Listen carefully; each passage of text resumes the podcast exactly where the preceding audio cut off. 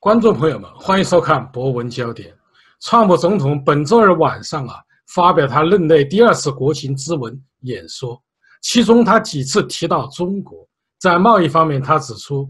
美中之间要达成新的贸易协定，包括中国真正的结构性改革。他谈到委内瑞拉社会主义政策的失败，誓言美国会坚持自由，永远不会成为社会主义国家。如何看待？川普的国情咨文演讲，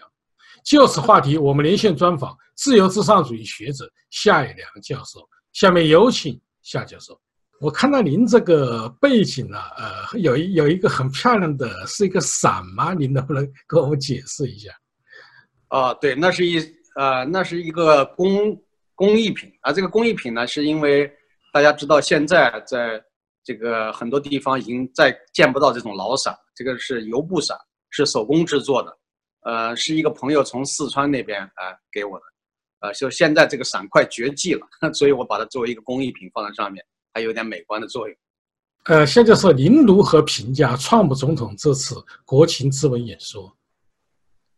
呃，我们知道这个虽然是他第二次在国会发表演讲，但这次演讲呃应该说是非同寻常。呃，一方面有中美贸易战的背景，另外呢，大家都知道美国副总统彭斯。代表美国朝野内外发表了这个冷战之后，应该说是冷战结束以来的一个最重要的态度强硬，呃，而且呢，这个观点非常鲜明的一个讲话，就是把中国作为美国的主要竞争对手，同时也点出了像俄罗斯啊、朝鲜啊、叙利亚、伊朗这样的一些国家可能构成的一种全球性的呃战略安全方面的威胁，啊，所以我们把它称之为新冷战。那么新冷战格局下。这个重新来看待美国的政治经济和各个方面的问题，那么这个国情咨文在这样的一个背景下，尤其是两党政治现在出现了非常严重的对峙状态。大家都知道，美国政府啊部分关闭造成的这样的一个尴尬局面，长达四三十五天时间，而且有可能在二月十五号之后，这种僵局还会继续，甚至有可能按照川普总统说法，他会按照总统啊所负得到的权利啊，就是说。来下令说美国处于紧急状态，啊，那么处于紧急状态的情况下，他可以动用一部分资金，就是总统可以动用的资源去建那个美墨边界的那那堵墙。所以现在呢，在这样一个背景下，大家知道民主党的势力是在国会里边，啊，尤其是在众议院里边起到了一个压倒多数。啊，我们看到这个相相当的一部分是新的议国会议员代表，包括少数族裔，而且比较突出的有穆斯林的代表。还有呢一些啊女权主义者啊，还有一些这个呃政治上非常极端激进的一些呃新的国会议员，而且这次呢，他们为了彰显他们的力量，有意让这些女性的民主党议员都穿上白色的服装，来表示他们这样一个团队或者这样一种声势。这是在以往的情况下啊，以往国会开会并没有出现这么明显的这个状态。国情咨文的这样一个演讲过程中，我们发现了很多。啊，令人激愤的一些事情，啊，也发现了很多让人振奋的一些事情，啊，我们看到了这个在有一些呃观点或者有些政策，呃，这个讲到某一个段落的时候呢，川普总统得到了啊内阁成员还有国会议员的强烈的呼应，很多人多少次的站起来，不断的鼓掌，啊，一次一次的站起身来鼓掌，表示啊支持或者是。呃，赞同他的一些观点和政策，啊，当然也有些时候，我们看到一部分人站起来，另外一部分人不站起来，啊，特别是作为那个众议院议长的啊，Nancy Pelosi，啊，他在有一些问题上他是不赞同的，所以他不站起来也不鼓掌，啊，有些情况下他还是站起来向川普鼓掌，所以有人讲这个在某种程度上，这一次 Nancy Pelosi 也不得不为川普的某些业绩而啊公开的表示赞赏。啊，不管他是假的还是真的，至少他在公众面前，他站起身来鼓掌，表明他还是对有些问题没有持全面否定的态度。啊，所以这个呢是一个重要的看点。刚才你提到了，说这个，呃，创普认为啊，就是中美贸易战中最重要的环节就是如何进行结构性的改革。这一点呢，我们在过去的节目中也分析过多次，因为这个结构性的改革啊。说穿了就是一个体制性的问题，或者讲制度性层面的问题，而不是简单的一个啊利益矛盾和冲突的问题啊，不是那么简单。那么，呃，这样的一些结构性问题，实际上在十七年、十八年以前，也就是在中国加入 WTO 的时候，有一些是中国政府做出了正式的承诺，比如说全面开放互联网，啊，这个呃，开放金融领域、电讯领域、能源领域，呃，还有娱乐影视业都提到过，都是要全面的开放。可是现在。这么多年过去了，这个承诺并没有兑现，那么美方施加了很大的压压力，要求这个中方尽快的兑现，而且那个时候也提到了对中国劳工权益的保护问题，啊，尤其是强调说应该允许中国劳工成立独立的工会，也就是不受中国执政党、不受中国政府掌控的啊真正的工会，为工人的权益、为工人的这种啊福利。和各方面的诉求、努力和奋斗的这样一个独立的机构，这在世界上很多国家都是有这样的工会。但是中国的工会其实是党的附庸机构，我们经常挂在嘴上说的叫党政工团，啊，那么党呢，那就不用说了，啊，政呢就是指政府的领导或者行政的领导，啊，工呢就是工会，团就是共青团，有的地方呢还会加上啊，这个党政工团妇青，妇就是妇女啊，青就是。青，啊，除了这个刚才前面讲的青年团，还有这个少先队呀，还有一些其他的工作，是吧？所以这些机构呢，其实就是说起来还是在党的领导之下，它不是独立的，而且非常具有反讽意味的是，当劳资双方发生冲突的时候，过去那些企业基本上都是国有企业啊，或讲国营企业，在那个时候呢，工会的领导人不是帮助工人说话。而是帮助这个资方，也就是啊国有企业这一方来说话，啊，他们就是官员，就是党任命的官员，所以呢，造成了这样一个相反的情况：工人孤立无援。如果工人遭受了压迫或者是欺负，没有人为替他能替他们说话，啊，所以这个是具有非常大的反讽意味。而且很多的工会行为并不是一个呃自愿的个人行为。而是一个群群体性的组织行为。打个比方说，我进入北大任教，啊，不管我愿意还是不愿意，每个月都从我的这个工资单里面扣扣钱，啊，我说这是什么钱？他说这个工会的费用，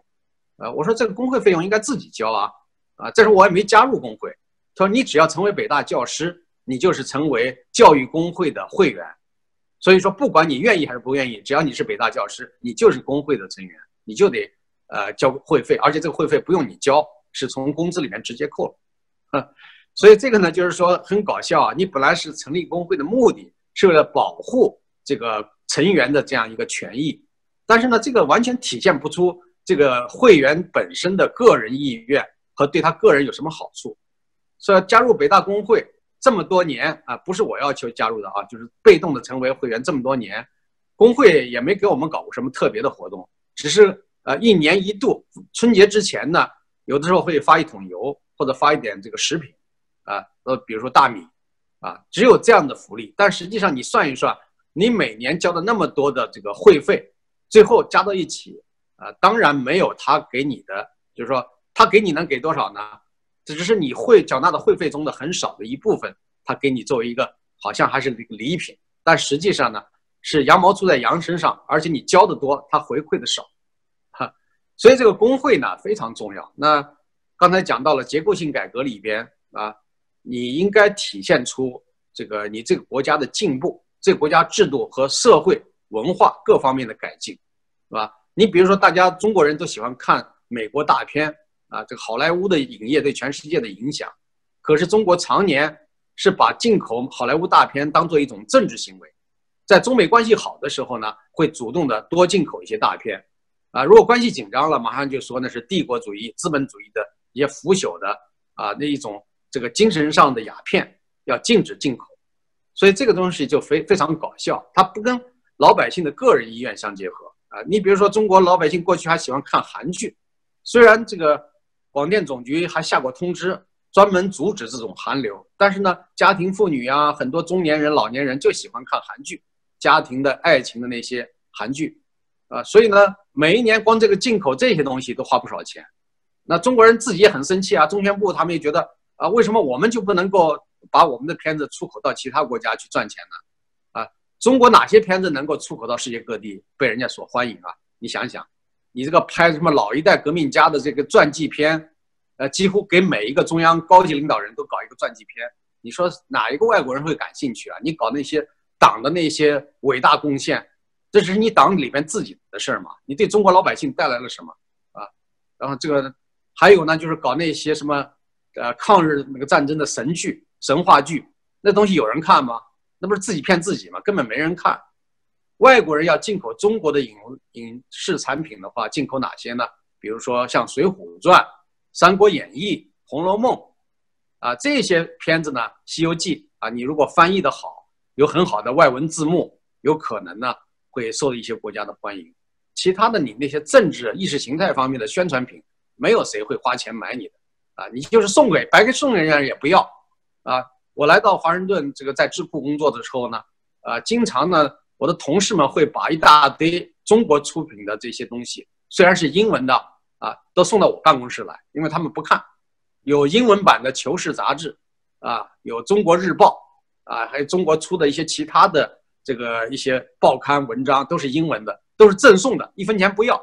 啊，免费赠阅。但是我那些同事们都不要，都堆到我办公室，我也看不过来啊。后来我就跟那个，呃，就是搞那垃圾清理的人说，以后遇到这个东西，我连拆都不拆，就直接往他们一丢，当垃圾处理，是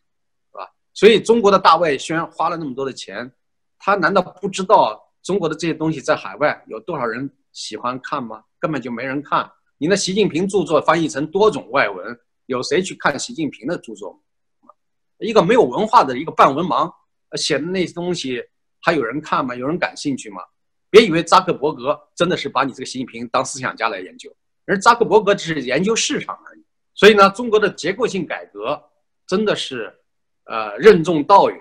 基本上中国也不大会改啊。习近平前不久还表示了，说不该改的就坚决不改啊。他这个表示了一种态度决心。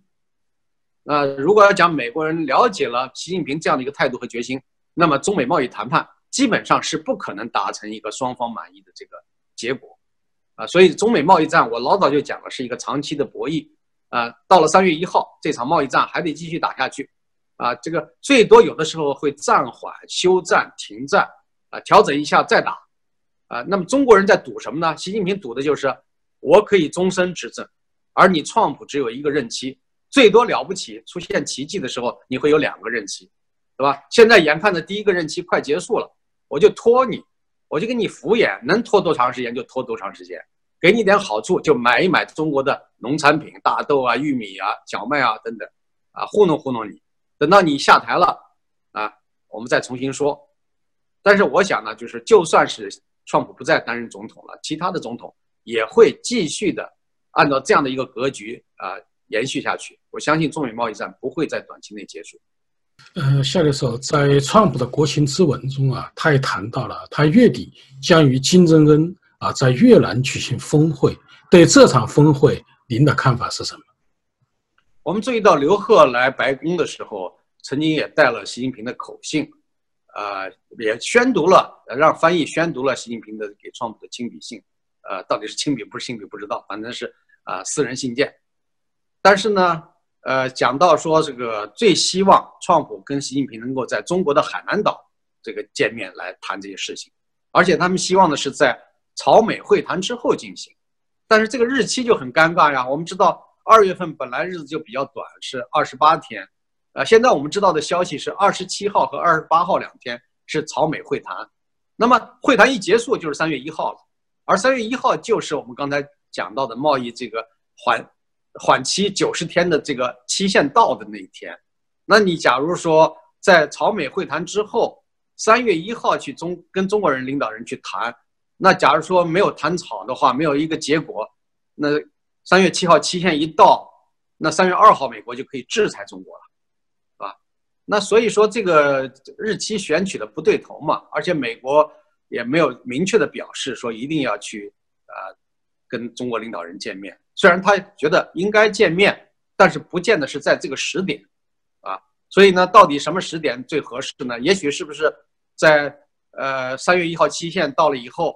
美国啊看中国没有什么大的这个结构性的改革或者真的改革啊，那么他就可能会宣布啊征征收关税百分之二十五的关税。那么征收关税之后呢，啊习近平要求再谈，那可能他们俩之间见面再谈。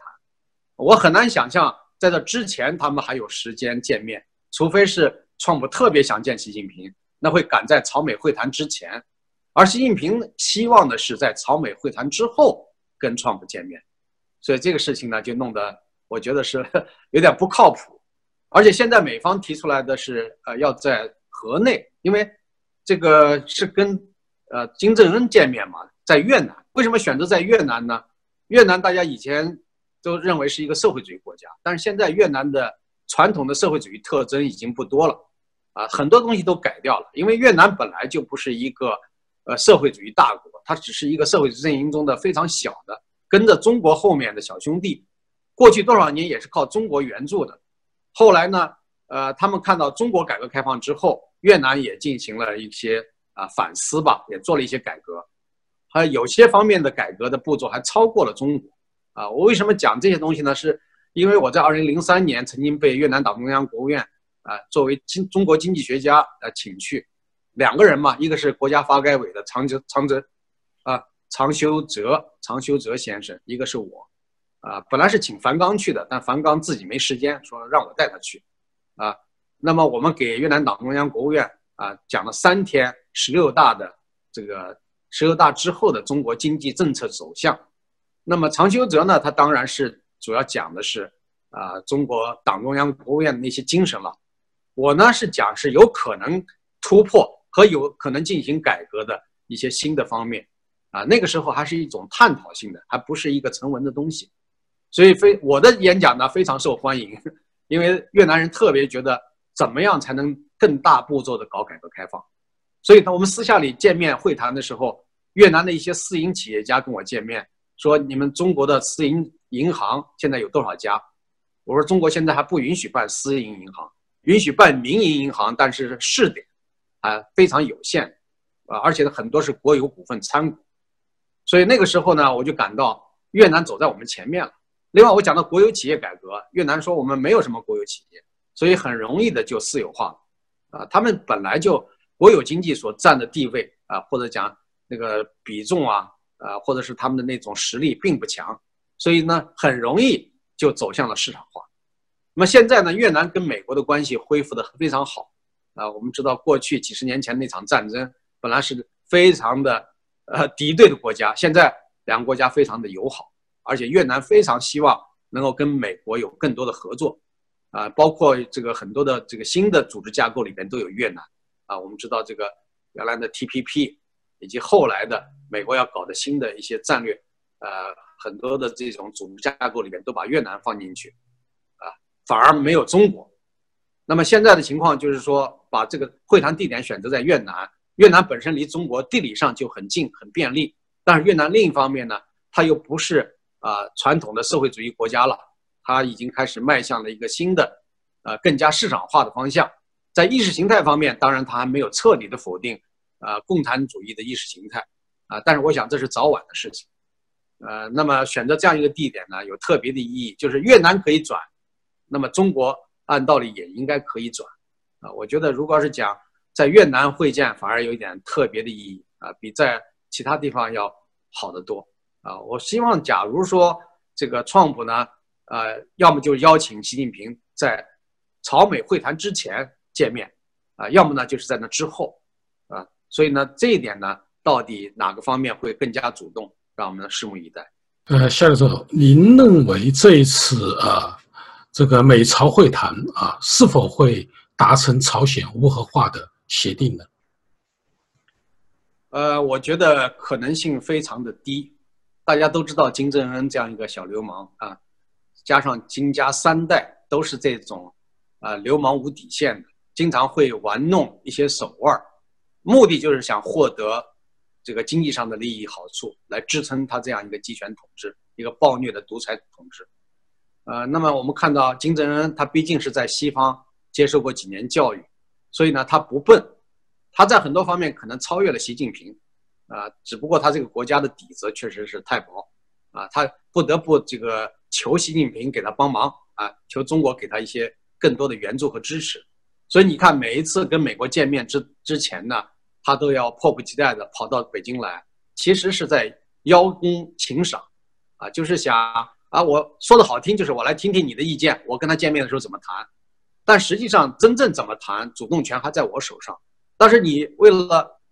想让我按照你的意愿去做的话，那你就得给我好处啊。所以每次借这个会谈之前的机会，金正恩跑到北京来，都能大要一笔，要敲竹杠嘛。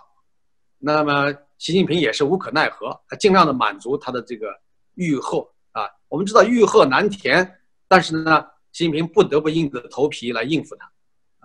但是呢，我上次做节目的时候也提到过，这个现在金正恩呢不再满足于以前光给点钱、给点东西，现在他有更高的要求，他希望将来绑架中国，他希望跟中国签订一个这个友好互助条约，甚至是共同防卫条约。将来能够约束中国，在关键的时候可能让中国为他这个站台，甚至要保卫朝鲜的国土，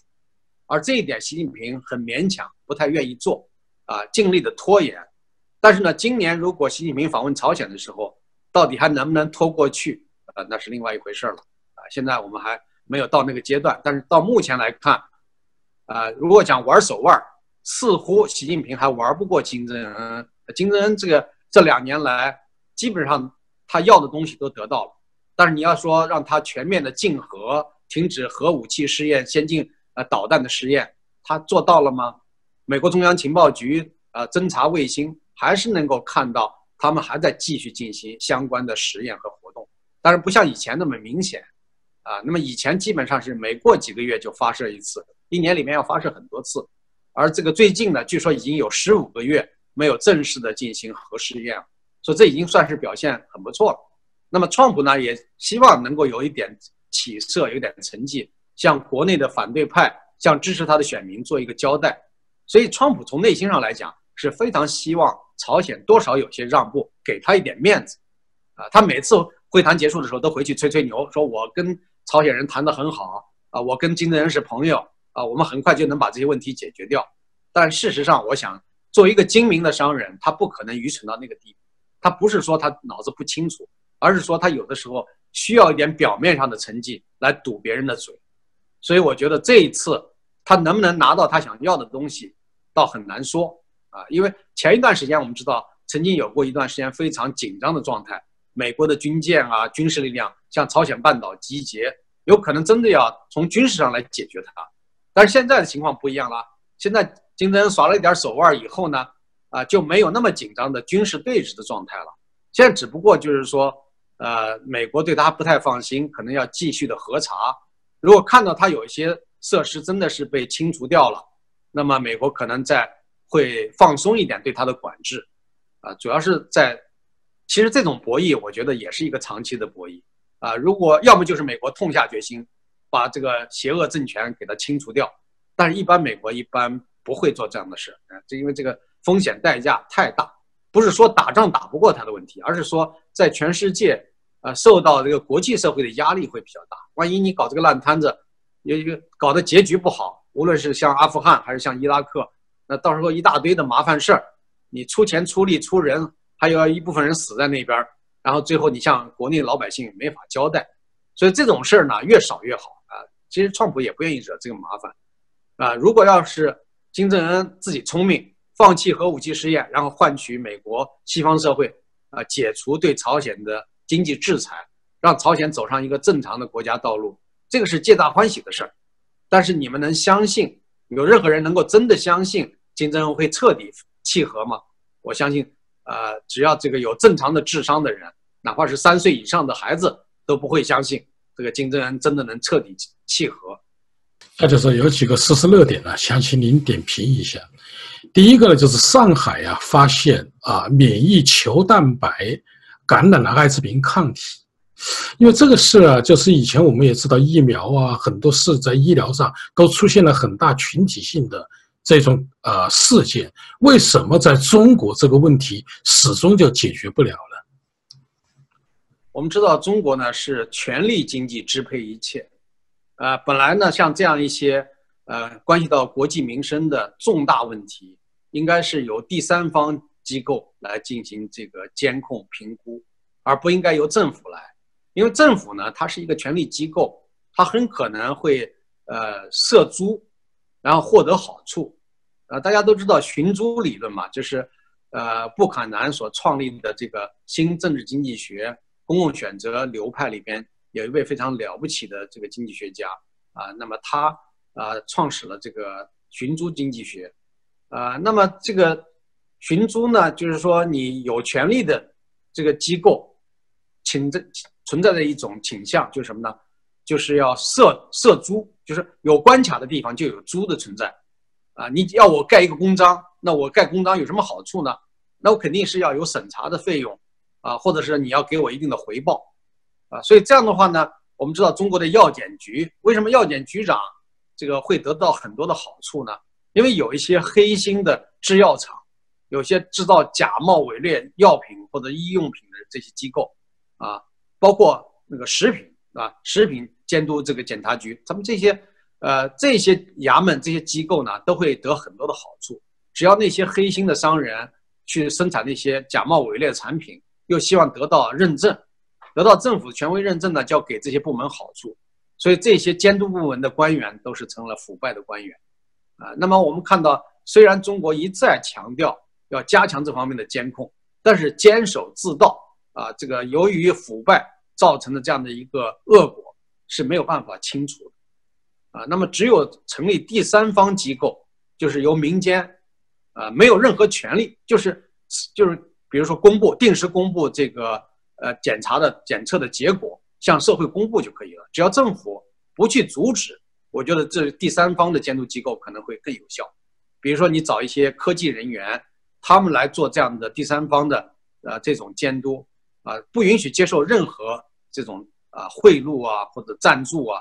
完全是他们不是为了利益，而是由公众啊选出来的一些可以信赖的人、技术人员进行这样的一些工作。当然，如果要是讲需要有一些基本的费用，那可以由这个社会大众去捐赠，通过公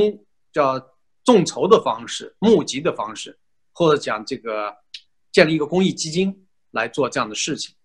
然后他们。做的这些东西呢，检测结果向全世界公布，用各种文字来公布。这样的话呢，你就没有办法去干预它。新闻媒体呢要广泛的报道，不能有任何的政府去，或者政府机构去阻止它。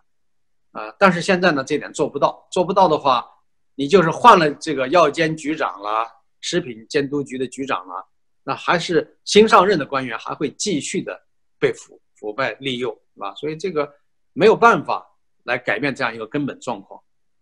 夏教授，美国和呃俄罗斯啊分别宣布他们要退出中导条约，所以有很多呃国际上的人士担心会引发新一轮的军备竞赛。您的看法是什么？呃，这个中导条约啊是在八十年代里根时期跟苏联签署的，呃那个时候呢就是目的是希望大家都减少。核试验减少这个核武器的拥有，最终呢使全世界变得无核化啊。这个，但是这一点呢也是一个理想主义的目标，不容易实现。一旦这个你说一旦有了核武器，谁不想独自拥有？都希望别人都放弃，都把它清除掉，自己的保留。这样的话，自己就成为世界上最强大的啊，能够控制别人的啊力量。但是这一点呢，我们想就是说，呃，因为美苏当时是两个超级大国。他们如果要是讲啊，首先呃停下来，不再增加新的核武器设施，那么这样的话，其他国家才能跟上。但是这么多年过去了，啊，本来是这个苏东瓦解之后，社会主义阵营垮掉了，那么应该是核威慑就解除了。但是后来也不是啊，俄罗斯呢又成为新的这样的一个竞竞争对手，而且俄罗斯呢，它虽然不能跟过去的苏联相提并论，啊，它已经没有昔日雄风了，啊。它已经是成为二流国家，那么二流国家呢？它这个瘦死的骆驼比马大，它还是手上有很多的存货，除非有一些安全的办法啊，而且双方都意有这样的共同意愿，都是销毁自己的核武器，每一年销毁一部分，最后呢把它数量减到最低程度。但是呢，据美国方面和其他西方国家的核查情情报信息得知，说俄罗斯呢不但没有减少，现在还在增加，所以这一点的话就增加了这种隐患。呃，那么其实俄罗斯已经没有足够的财力像原来的苏联那样，这个去把主要的资源都用于军工啊、军备竞赛上面。啊，我们都知道这样一个历史事实，就是当年里根啊宣布要搞星球大战计划，其实那个东西就是一个骗局啊，设的一个陷阱，有意的把苏联拖垮。呃，事实上，当解密以后，大家才发现原来没有这样一个星球大战的计划，只不过是骗这个苏联上当，让苏联把他的资源都用在这个军备竞赛上面。啊，那么后来的结果呢？呃，那当然苏联是经不起这个拖垮。啊，苏联的解体跟这个有关系。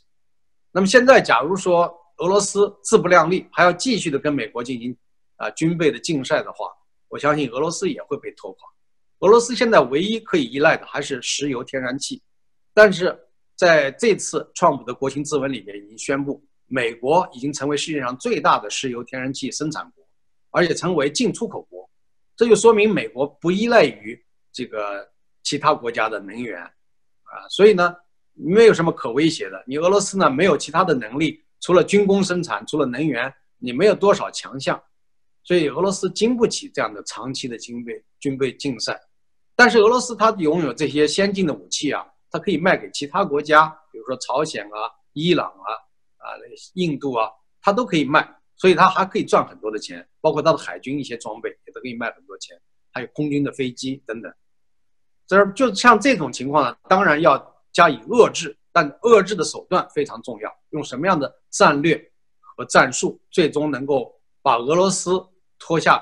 这个战车，让他没有机会在对呃这个西方世界产生任何的威慑。其实俄罗斯的威慑不光是对西方，对中国也是有威慑的啊。但是中国呢，总是想跟俄罗斯搞好关系，尽量的给他的物质上的好处，让俄罗斯不要对中国产生敌意。但这种好处能够填满他的欲壑吗？我相信不能。说不定有一天俄罗斯又要跟中国一决高低，啊，所以那个有人讲《三国演义》啊，现在世界上最大的、最强大的三个军事力量，那就是美国、俄罗斯啊、中国。那这三个国家之间将来会发生什么，真的是很难说，啊，所以我不认为这个新的一轮的军备竞赛，啊，真的是能够兴起。但是呢，要警惕俄罗斯呢，还没有完全放弃他的梦想。呃，谢教授，去年七月份呢，胡平先生就曾经发表一篇文章，披露了一个一个事情，也就是习近平为了控制呃中共的高官，在副部级以上就规定他们的电话都要监听，并且呢，三人以上的聚会都必须要报告。呃，并且目前来看，好像也在扩展，逐渐在往低级别的官员在扩展。那么，您如何看待中共啊，或者习近平对官员的这一种紧密的控制？您觉得可以持续下去吗？这种控制啊，其实不是习近平执政的时候开始的，以前就有。呃，我记得我在二零零三年、零四年的时候，我曾经跟我的一些朋友，那些朋友都是副部级啊。就说，我说咱们哪一次啊？专门到欧洲的哪个国家或者美国，我们去专门做一些专项考察，因为他们经常向我表露出他们对某个问题特别感兴趣。我说有些东西呢，我说我自己也不能完全说那么清楚，但是我可以陪你们一起去看一看。他们很想去啊，但是他们说我们出国不容易，啊，我们受到严格的监控。他说我们出国这个其实当护照一刷的时候，那个边控。那个其实边控名单上有我们，啊，那假如说要是有问题，你被双规的话，你出不了国门，所以有的人很担心，啊，说很早就被监控了，这个事情我是知道的，但是现在，呃，可能比过去控制的更严，尤其是讲到了呃副部级以上的三个人聚会都要报告，呃，因为这个中央前一段时期一直在强调不要搞这个，呃，非组织化的政治活动。非组织化的政治活动是什么意思？就是说，你搞什么政治活动都在党中央的领导和安排下进行。如果没有党中央的官方的正式安排，你私底下串门，那就叫非组织的政治活动，那是一个大忌，有可能被看作是要搞阴谋串联，要搞政变，啊，因为中共历史上经常出这样的事儿，他们所以自己呢，啊，他们自己对自己是最了解的。当年粉碎四人帮，那粉碎四人帮之前的准备不就是一个啊非组织化的一个政治活动吗？大家还记得吗？就是那个当时是叶剑英啊，叶剑英呢跟王震，王震是当时跑来跑去的，啊，就王震跑到叶剑英那儿说，这四人帮这个事儿到底要不要解决啊？叶剑英说你问问其他几个人的意思，让他跑去啊，问这个李先念啊，啊，问这个陈云啊。问很多这个中央的老资格的一些领导人，后来又有人来呃报告说汪东兴也愿意，汪东兴也不喜欢四人帮，啊，所以呢，他们搞了很长时间的组织串联，这才能够下决心要解决四人帮的问题，啊，这这本身中共内部搞这种呃非组织化的政治活动是由来已久的啊，在延安之前和延安之后都有，啊，大家知道在延安时期，其实党中央的正式的领导人、最高领导人不是毛泽东。啊，啊是这个一开始是王稼祥也当过，后来是张闻天啊。王稼祥在这个呃红军长征还没有结束的时候，曾经当过啊主要领导人。后来是张闻天，张闻天当的时间比较长，一直当到一九四三年啊。那么，所以毛泽东的婚事当时张闻天都是不同意的嘛，就是跟江青结婚这件事儿啊。但是在那个时候，毛泽东一直在搞这个非组织化的政治活动。拉拢一些人，尤其是一些军事将领，比如说林彪啊、彭德怀呀，当时都是支持毛的呀，啊，毛泽东身边还是有很多这个他的铁杆粉丝吧。后来他把周恩来也算是收入啊自己的这个麾下，周恩来以前是他的上级，后来变成了唯唯诺诺的听从他安排的下级，